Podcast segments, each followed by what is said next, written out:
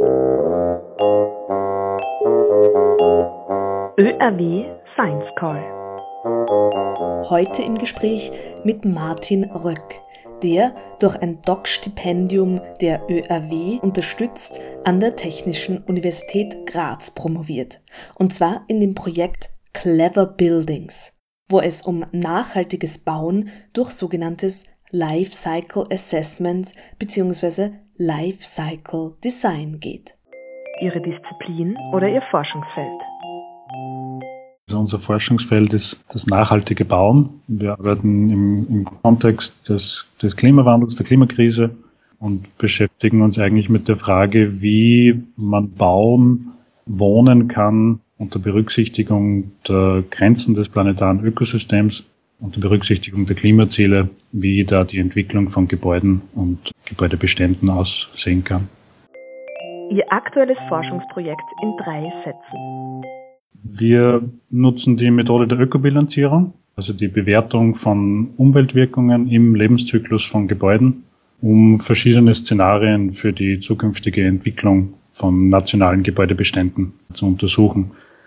Unser oder auch mein Interesse ist darin zu untersuchen, welche Potenziale gibt es durch technologische, aber auch soziale Innovationen. Also zum Beispiel auf der technologischen Seite durch die Nutzung von nachwachsenden Rohstoffen oder regenerativen Materialien. Auf der sozialen Seite untersuche ich die Potenziale von einer Sharing Economy, von Co-Housing-Konzepten ähm, und verschiedenen Ansätzen, wie man die Raumnutzung innovativ gestalten kann. Ihr Arbeitsplatz. Sie schauen von Ihrer Arbeit aus. Was sehen Sie? Ja, also derzeit ist es der Kölner Dom. Äh, ich bin wie so viele andere Menschen zurzeit im Homeoffice. Äh, ich bin aber auch sonst oft im Homeoffice und vor allem meistens am Computer. Der Großteil meiner Arbeit basiert auf Computermodellen. Das heißt, ein Großteil der Arbeit basiert am Computer, manchmal in Belgien äh, oder manchmal in Graz bei einer der zwei Partnerunis.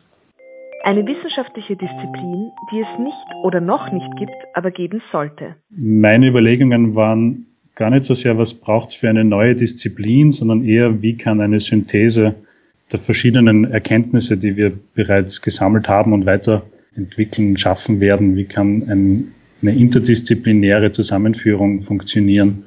Und der, der Titel, unter dem das aus meiner Sicht wichtig wäre, wäre sowas wie interdisziplinäre Forschungszentren für regenerative Entwicklung, wo ich glaube, dass verschiedene Disziplinen, verschiedene Forschungsfelder zusammengeführt werden können für Policy Support, um wirklich auch Politik und politische Handlungen zu unterstützen.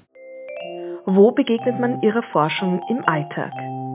Ein Großteil unserer Arbeit ist wirklich in der Entwicklung von Methoden zur Bewertung von Gebäuden, aber auch zusammen mit Policy-Makern auf nationaler Ebene oder auch auf europäischer Ebene, wo es eben genau darum geht, wie kann man diese Methoden weiterentwickeln, wie kann man sie auch zunehmend integrieren in den Planungsprozess weil natürlich zur Umsetzung von umweltbezogenen Zielwerten äh, die Bewertung im Planungsprozess wichtig ist. Die Art von, von Untersuchungen, die wir machen, die laufen eher im Hintergrund, aber die Auswirkungen dieser Forschung sieht man natürlich in der Praxis, weil sich zeigt, dass verschiedene Produktgruppen, verschiedene Baustoffe besser oder schlechter sind in Bezug auf ihre Umweltwirkungen Wahrscheinlich eine Auswirkung, die man in den nächsten Jahren sehen wird, ist, dass wir mehr, mehr Nutzung von nachwachsenden Rohstoffen sehen werden. Das heißt einerseits mehr Holzbau, aber auch mehr Nutzung von schnell nachwachsenden Rohstoffen wie Stroh, Hanf und andere äh, Stoffe, aus denen auch Bauprodukte entstehen können. Eine aktuelle Literaturempfehlung aus Ihrem Feld ist ein Paper, das wir kürzlich publiziert haben in einer internationalen Gruppe von Forscherinnen das ist eine größere Metastudie, wo wir systematisch die Literatur analysiert haben bezüglich der Treibhausgasemissionen im Lebenszyklus von Gebäuden. Und die Ergebnisse sind, glaube ich, ganz spannend, weil sie zeigen, dass wir einerseits weitere Verbesserungen im Betrieb von Gebäuden brauchen, also eine Reduktion des Energieverbrauchs im Betrieb, aber vor allem auch eine Reduktion der Emissionen, die mit den Baustoffen verbunden sind.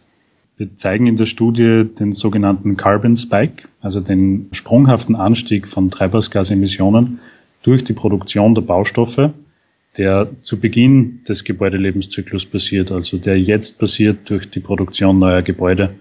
Wir zeigen, dass dieser Spike eigentlich dominant ist innerhalb dieser nächsten Jahre, die so wichtig sind für die Reduktion der Treibhausgasemissionen im Angesicht des Klimawandels. Zu, zu diesen sozialen Innovationen arbeite ich auch mit einem jungen äh, Architektinnenkollektiv, dem Wohnlabor, wo wir uns auch in partizipativen Prozessen und Workshops mit diesen Fragen auseinandersetzen, wie denn das Wohnen in Zukunft sich entwickeln kann. Das ist immer wieder die Herausforderung, wie kann man vielleicht auch so verschiedene äh, methodische Ansätze verknüpfen und, und in so einer Arbeit zusammenführen. ÖRW Science Call